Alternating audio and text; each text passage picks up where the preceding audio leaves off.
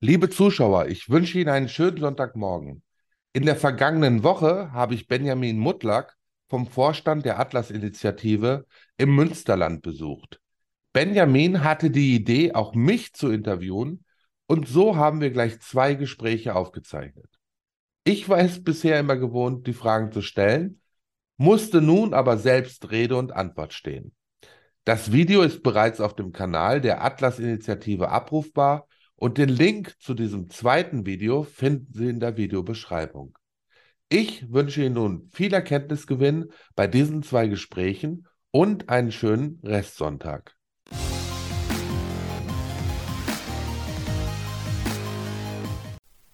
Liebe Zuschauer, einen schönen guten Tag, ganz herzlich willkommen zu einem neuen Interview.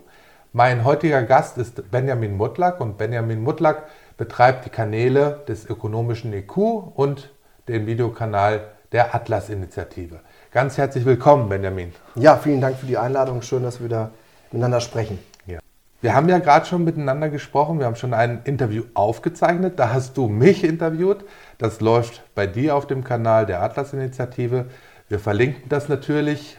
Und äh, ja, jetzt ist es mein Part, dir Fragen zu stellen. Benjamin, wie schätzt du die derzeitige Situation ein? Auch hinsichtlich der Banken. Also es wird ja schon lange erzählt, ja, die Banken, es gibt den Bankencrash und die Zombie-Banken und so weiter, aber irgendwie passiert nichts. Also es geht immer weiter und weiter und weiter. Und äh, ja, Markus Kral hat auch darüber gesprochen, dass die Banken halt schon Anfang des Jahres hätten crashen sollen. Aber es gibt sie immer noch.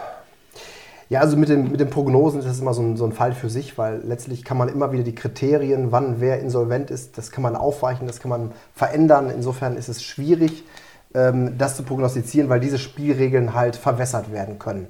Also das, das zum einen. Deswegen halte ich mich mit Prognosen auch eher zurück und ähm, skizziere eher Szenarien. Ja? Und ähm, aus meiner Sicht ist natürlich jetzt aktuell die Situation so, dass wir verschiedene Bedrohungslagen haben für die Wirtschaft und natürlich dann im Umkehrschluss auch für die Banken. Und die Banken haben, ähm, ich will das nicht zu kompliziert sagen, aber haben durch die Absenkung des Zinsniveaus hatten wir deutlich weniger Unternehmenspleiten, als wir das im Durchschnitt haben pro Jahr. Ja, und seit 2010, 2009, seit der Krise, seit der Finanzkrise, Eurokrise, wurden die Zinsen immer weiter herabgesenkt. Und mit dieser Herabsenkung gingen auch die Insolvenzen zurück. Und da sammeln sich halt faule Kredite in den Bilanzen der Banken. Dann gibt es noch andere Risikofaktoren, die ich da sehe. Und natürlich muss man sagen, durch die aktuelle Situation drohen halt diese Unternehmen pleite zu gehen. Das ist vollkommen klar. Und wenn Kredite ausfallen, dann müssen die Banken entsprechend Abschreibungen ihrer Bilanz vornehmen. Ja, und der Marktpreis ist schon ein.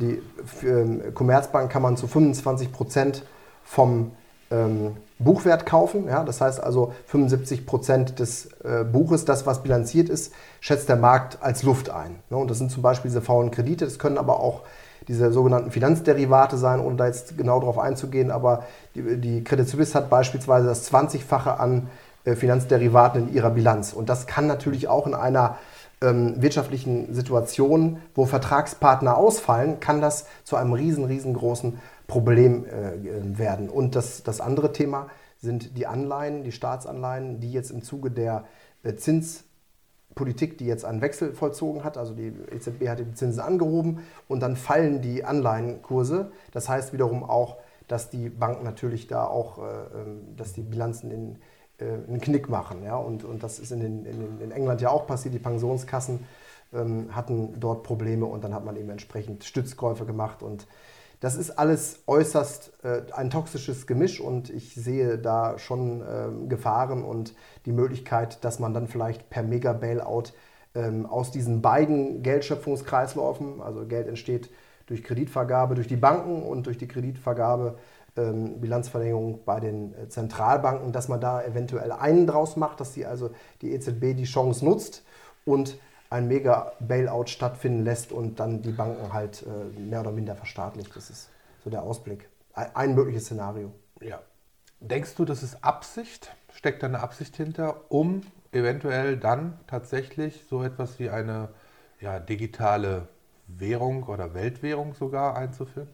Also diese Bestrebungen, ähm, die sind durchaus möglich. Also ich kann das schwer verifizieren, aber es liegt schon auf der Hand, dass es Interessen gibt die ähm, oder dass es, dass es Interessenslagen gibt, die das äh, wollen und da in diese Richtung arbeiten. Und es gibt natürlich Denkmodelle in Richtung dieser digitalen Zentralbankwährungen. Und ähm, wenn unsere Bedingungen oder die Kreditbedingungen an, an irgendwelche Wohlverhaltenspunkte geknüpft sind, ähnlich wie das in China der Fall ist, zum Beispiel mit dem Kredit, äh, Sozialkreditsystem, dann haben wir natürlich die Vollkontrolle äh, installiert. Das wäre nicht gut. Es wäre natürlich auch nicht gut, wenn es gar keinen Wettbewerb mehr gibt an der Stelle. Jetzt haben wir wenigstens noch ein bisschen Wettbewerb, dass die Banken äh, da sind und verschiedene Banken.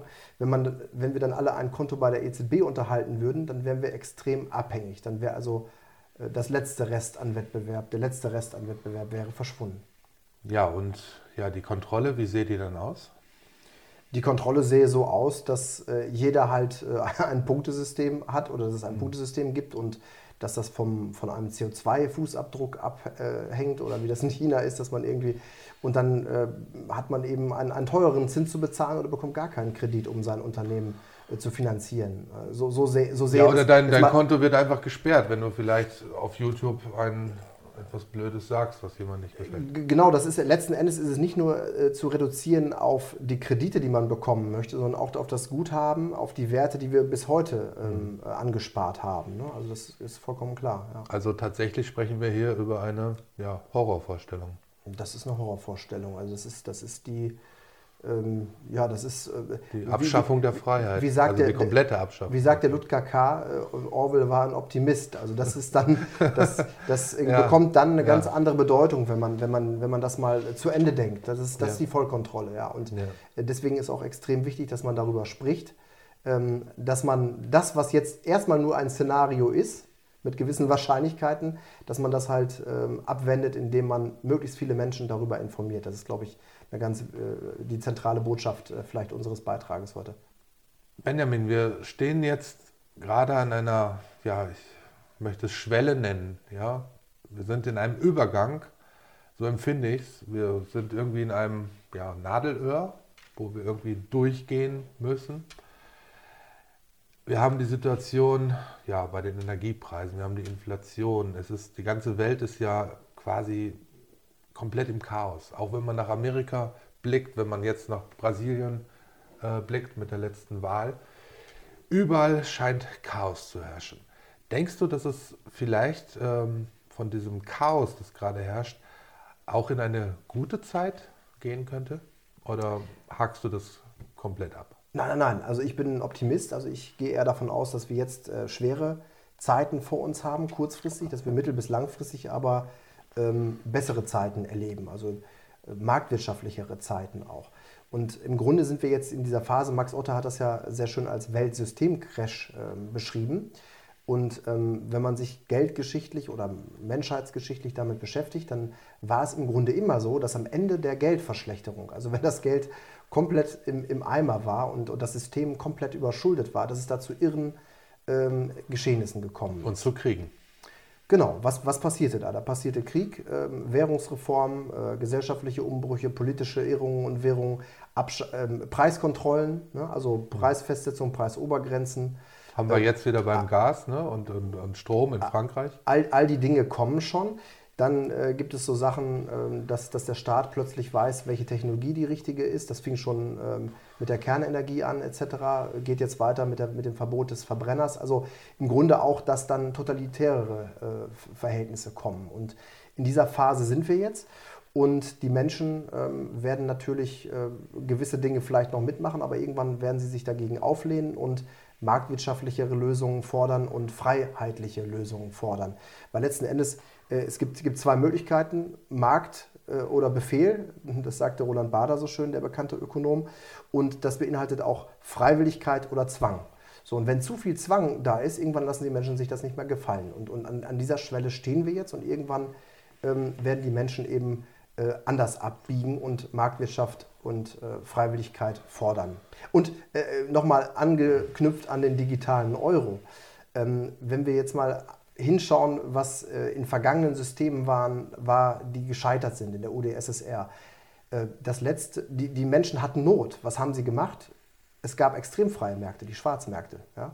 Und ähm, die, die, äh, die Literflasche oder die Halbliterflasche Wodka war zum Beispiel ein, ein Mittel, um zu tauschen, um zu rechnen, aber auch, weil Inflation gab es offiziell nicht. Ja? Also äh, insofern ähm, haben die Menschen aber trotzdem gespürt und haben dann halt mit diesen Wodkaflaschen getauscht. Und sowas in der Art erwarte ich auch im Fall des digitalen Euros. Dann wäre die Not bei den Menschen so groß, dass sie dann halt äh, in, ausweichen und halt wieder tauschen. Ne? Also mhm. das das wird sich entwickeln und äh, man sagt ja nicht umsonst, die freiesten Märkte sind die Schwarzmärkte.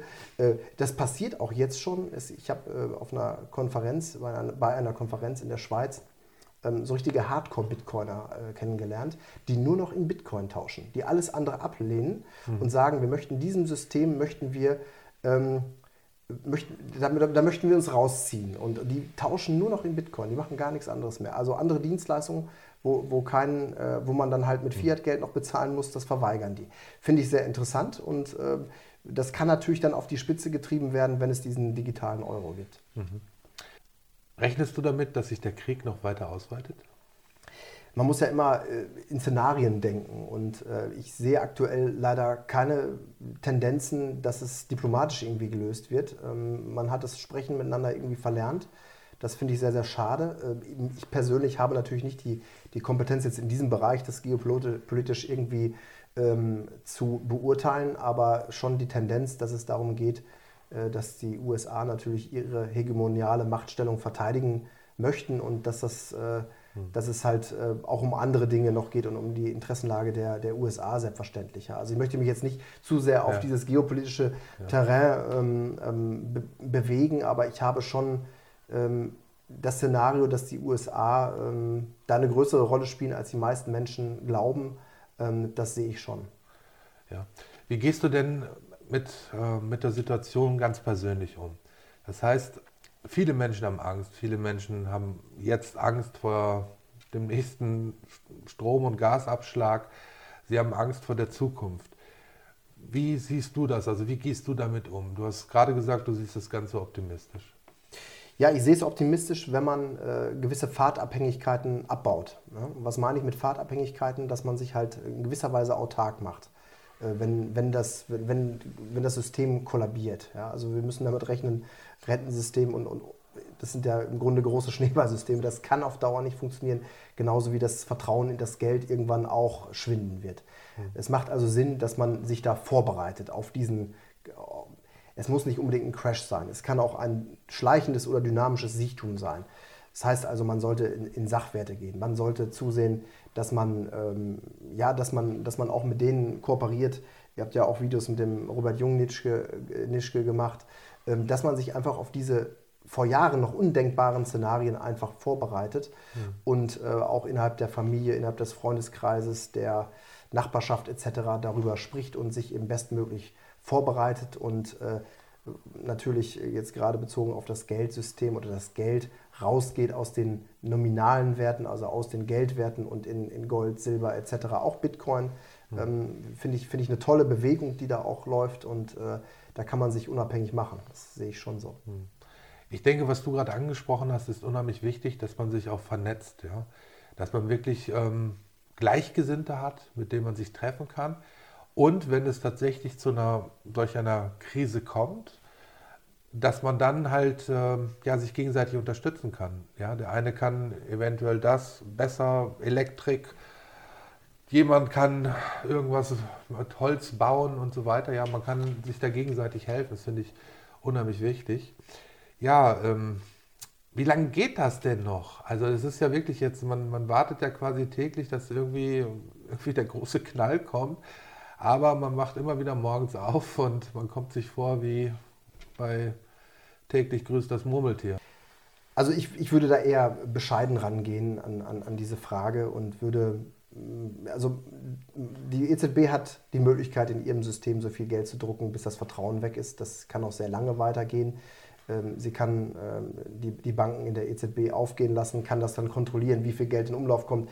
Also das, dieses System kann deutlich länger dauern, als viele glauben und ich würde mich da zurückhalten mit, ähm, mit Einschätzungen und würde aber damit rechnen halt, dass es wirklich, dass das Geld, dass die Kaufkraft immer weiter schwindet und dass man da halt auch in Sachwerte geht, in, in Werte, die, die ähm, stabil bleiben, die halt auch knapp sind, nicht wie das Geld, was halt beliebig vermehrt wird. Hm.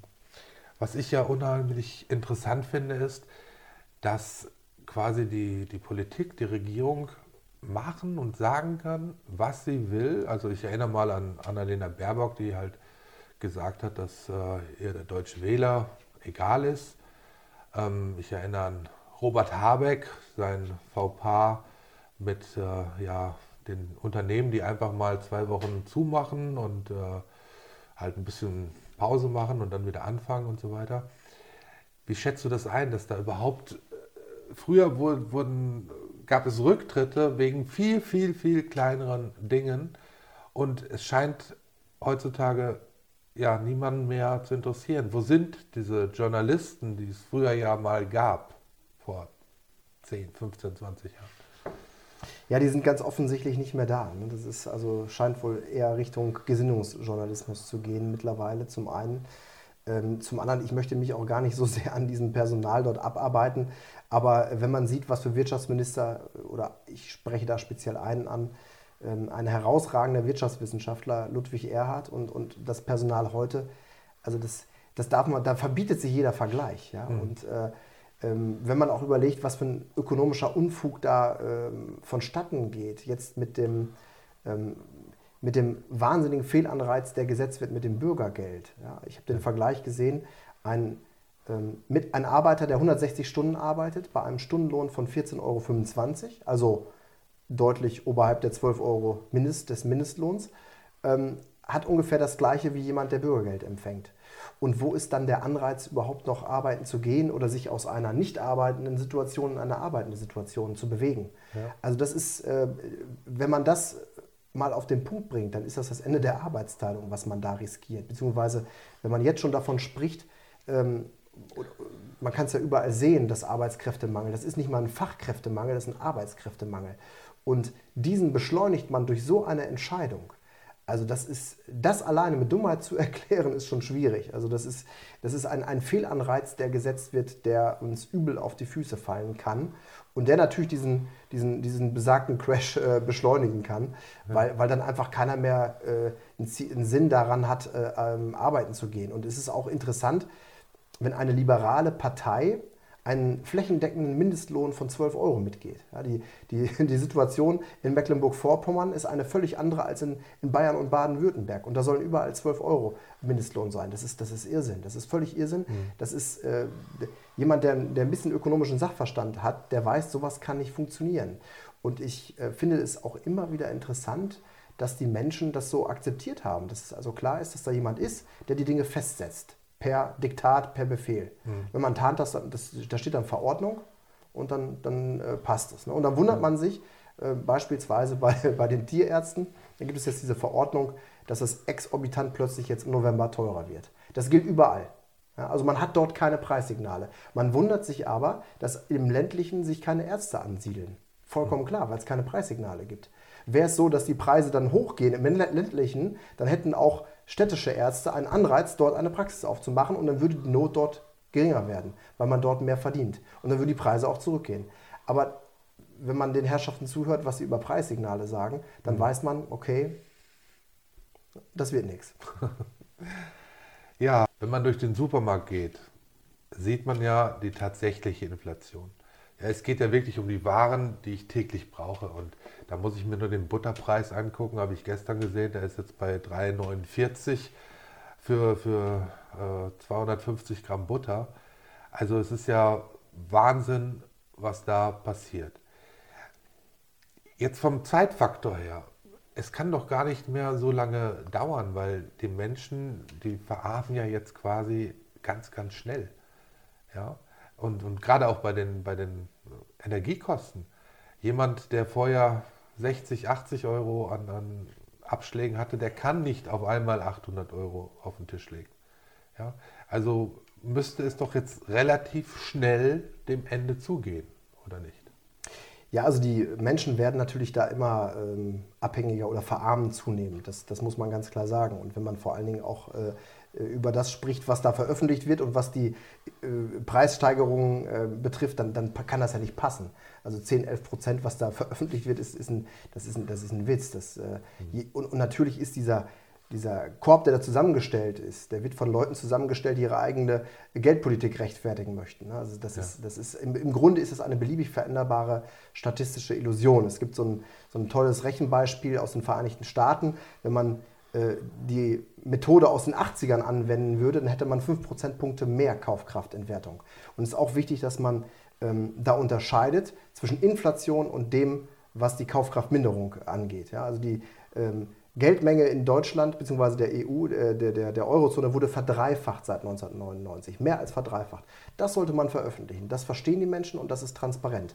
Und wir haben seit Jahren schon ähm, Kaufkraftminderung im Bereich der Vermögenswerte. Ja, guck dir den Immobilienmarkt an, was da passiert ist und guck dir dann an, wie die Immobilien sich entwickelt haben und die Arbeitseinkommen sich entwickelt haben. Und dann sieht man, dass die, ähm, die Kaufkraft der Arbeitseinkommen sich massiv herabgesetzt hat. Und das gleiche, den gleichen Effekt haben wir jetzt auf. Auch äh, 11 Prozent ist das, 10, 11 Prozent ist das, was veröffentlicht wird. Ja, was ich mal so da stehen lasse im Raum. Ähm, und jetzt sollen die Unternehmen das irgendwie ausgleichen. Die Unternehmen haben aber Beschaffungsprobleme. Sie haben selber gestiegene Kosten. Ähm, und, und, und das sollen die, also die Unternehmen, die, die werden das gar nicht leisten können. Die haben Produktivitätseinbußen äh, eher und sollen jetzt höhere Löhne zahlen. Woher denn? Wovon? Das funktioniert gar nicht. Ja, und, und auch an der Stelle unterscheidet man ja zwischen dem, was die Konsumgüterpreise angeht, wie die steigen, und die Produzentenpreise. Produzentenpreise steigen um 45 Prozent mittlerweile. Das muss ja auch weitergereicht werden, sonst geht es halt vom Gewinn runter. Also das ist sehr problematisch und äh, wenn man darüber nachdenkt, dann stehen wir kurz davor, dass es verdammt eng wird, bei vielen Menschen zumindest. Ja. Benjamin, ich danke dir ganz, ganz herzlich für das Gespräch und wünsche dir alles Gute. Gerne, vielen Dank.